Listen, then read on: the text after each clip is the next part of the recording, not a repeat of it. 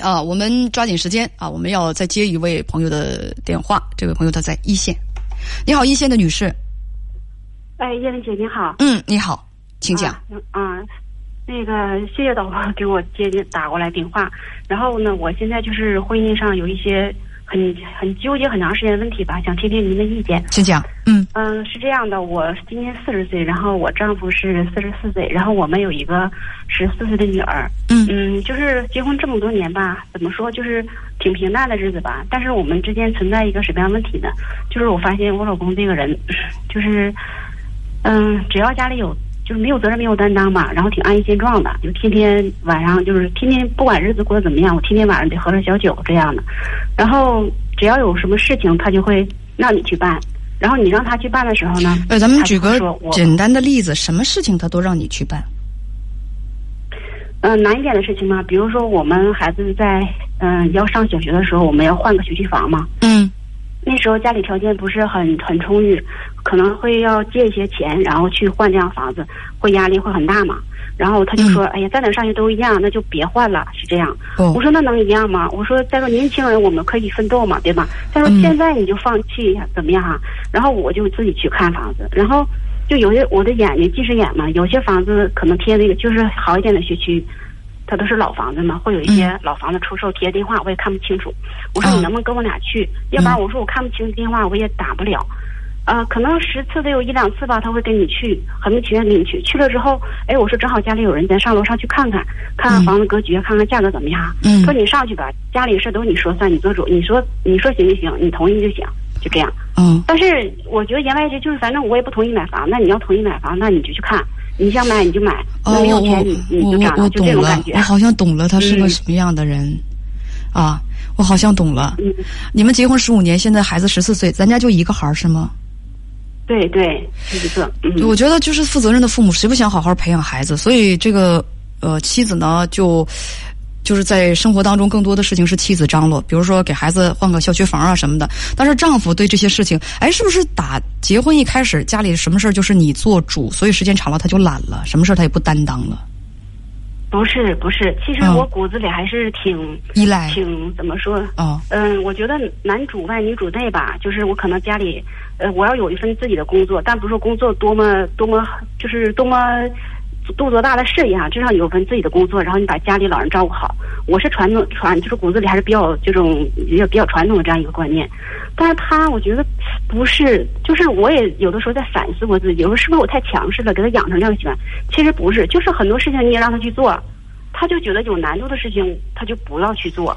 你就拿他在单位来讲哈，他在这个单位干了二十多年了。嗯，我说的你干二十多年了，是不是你应该更进一步啊？呃，或者是换个岗位，离家有的，我们搬到新的房子，然后他姐说给你换，给你找找那个关系，给你调离家近点的岗位哈，照顾家里也方便一些。因为我工作偶尔会出差，前几年是经常出差那样。然后他说不去，我说那你为什么不去呢？就是待遇啥的也差不多，或者比那还之前好点儿。但是他说的什么呢？就是我在地方待习惯了，我这些人都熟悉了，有点恐社交那种，就是换个新的环境，我人员人际关系离开安全区了。对对对，我懂了，我我好像知道，确实是有这样的。你你说他他在生活当中吧，就有这样的人。生活当中你说有什么高要求没有？你让我待在一个我比较舒适的地方，啊，别逼着我去做什么比较为难的事情，有难度的事情，跟很多人的交往，我我会避着，我会躲着，我不会。就说透了，就是我不愿意面对矛盾、面对问题、面对冲突，能躲我就躲。无论是在工作上还是在家庭当中，这都不是安于现状了，这也不是社恐。我个人认为，这就是懒和弱，懒和弱。都不是知足，什么事情只要是只要是家里的事情，因为一个家庭总要呃有一个人向前冲啊，总要有一个人去挑大梁。这个大梁我不挑，你爱挑你挑，你不挑我也不挑。因为刚才在那个就是说那个呃，所以呢，女人不是很想要强，这跟强势是完全两个问题。有的人说上来就说这个女人强势怎么怎么样，我就问你啊，就是比如说这个家庭家里头有这个灯泡啊需要换。这个丈夫说我不行，我不换。那那妻子说，那你不换的话，咱家不就得在 孩子怎么怎么怎么写作业？咱家不就得在黑暗当中那个什么？丈夫说，黑暗呢我能待，你不能待那是你的问题，你爱换不换，反正我不换。妻子没有办法你你听我说完啊，我就打个比方，挪个桌子，挪个椅子，颤颤巍巍的爬上去，她也是个弱女子，她也不敢去换灯泡，她也就是就黑黑了咕隆咚，她也看不着。但是丈夫就是死活在那不动弹，我不换灯泡，孩子没有照亮写作业，我也没有办法做饭，妻子就得蹬着蹬着蹬着蹬着桌子蹬着椅子上去就把这个灯泡换上，然后你们就说这个妻子怎么这么强势呢？你们如果不上人家去换灯泡去挑大梁去，不要说人家强势，这不叫强势，这叫什么？这叫担责任。这叫担责任。人都是什么呢？趋利避害的，都知道坐着比呃就是坐着不如躺着。如果谁能躺着，旁边一个人所有的事情都给我安排的舒舒服服的，我也不愿意动弹。的问题，他不没人安排吗？你自己不动弹，谁动弹呢？然后这个人那个人不干，这个人干活了，还要被你们骂强势，你们是不是不讲理？那家里头什么事都没人干，没人张罗。这就这就可以了。有人张罗还骂人家强势，那个堆在那儿什么都不干，什么都不管，什么责任都不愿意负，遇到一点矛盾就往后退，把媳妇儿往前推的人，他就对了，他就负责任了。我就问问，好多人说不是女人强势，这叫什么？这叫做要强。那个不要强的，他没有错。要强的这个人被你们推到前面骂强势，你们讲不讲理啊？有些人，就这个灯泡没人换，他就是说黑上一年，这个男人也不能换。你说你换不换？你说你换不换？不换的话，孩子怎么写作业？你怎么做饭？全家人饿肚子吗？哎，那个那个不换灯泡的那个男人，他就能叫个外卖，恨不得他自己吃饱了，他别的就不管了。我我在节目当中我遇到过这样的家庭，所以另一个人为了把这个家撑起来，我怎么办？我我怕灯灯，我恐高，我也得上去换灯泡。我怕切着手指头，我从来我在家里都是我爸爸妈妈做饭，我从来不做饭，因为他不做，我没有办法，我只能自己做。我切着手指头也得自己做。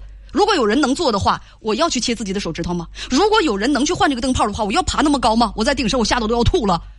我真的听过好几个这样的家庭，有的有的有的是说自己媳妇儿，那真是啥也不管，啥也不干，真的，真的就这这个婚姻生活当中待的比单身还自在。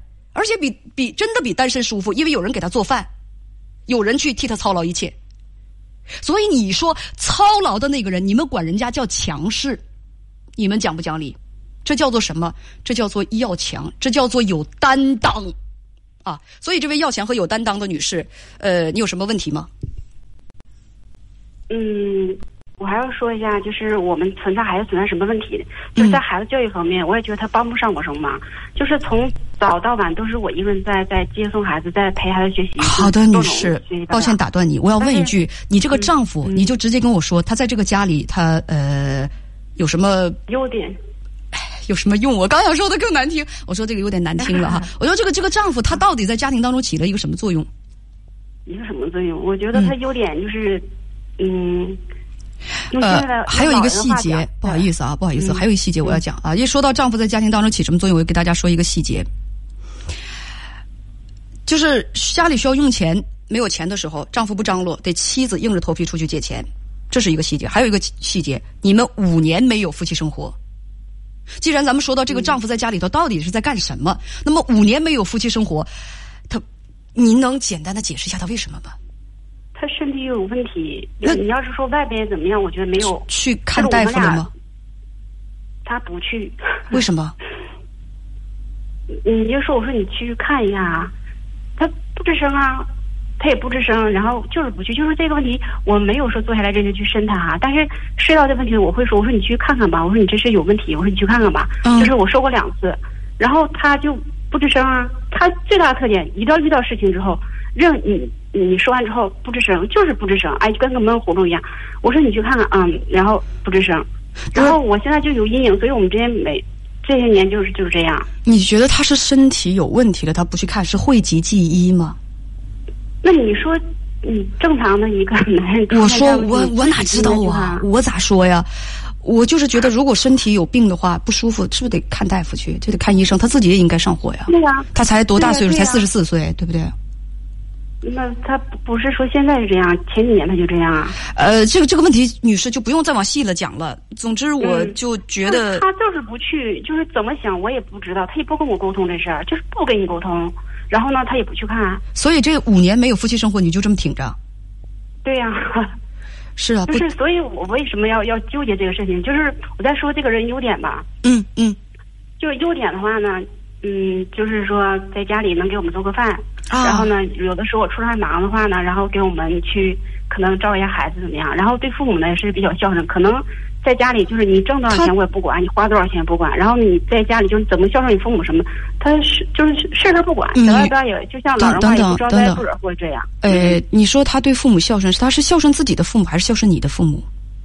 都孝顺，就是这方面没有问题，我父母他父母都都可以，怎么个孝就是顺？人吧，嗯，比如说我家十一农忙的时候，嗯他在城里，嗯、就是环境长大的，他不会干农村的活儿，他也去帮我父母去干一些活儿，哦啊，去就是嗯、是这样的，我觉得挺难得的。他就觉得哎，我不会干，那我还能帮爸妈做点饭，是这样的。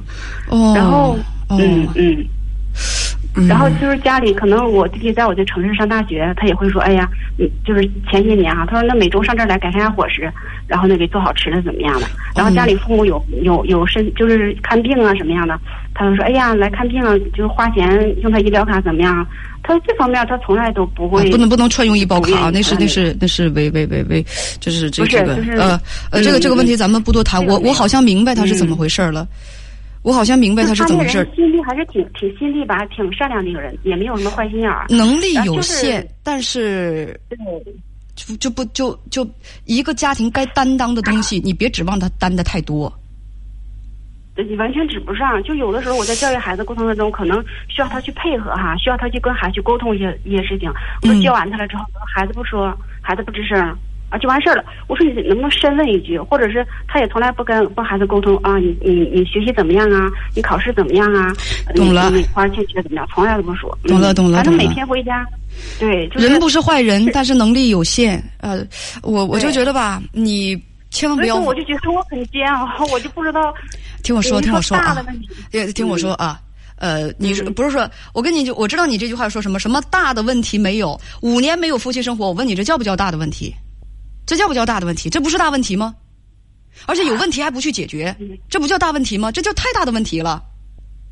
所以别问我这样的婚姻还有没有必要继续。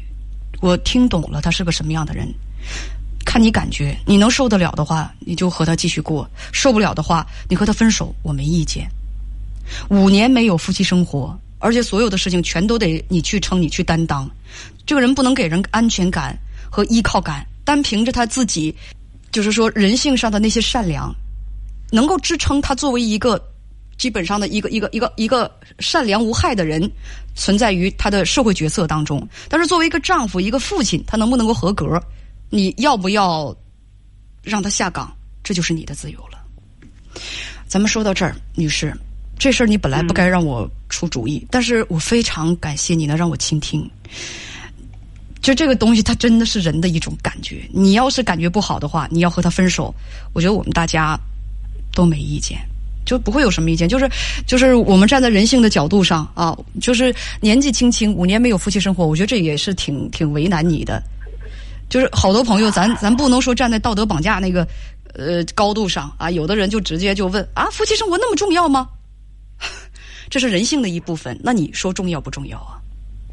咱们先聊到这儿。嗯就是因为这个不，嗯嗯，行，你再想一想其实我分析我都说到了，有的话别逼我直接出口啊。再见。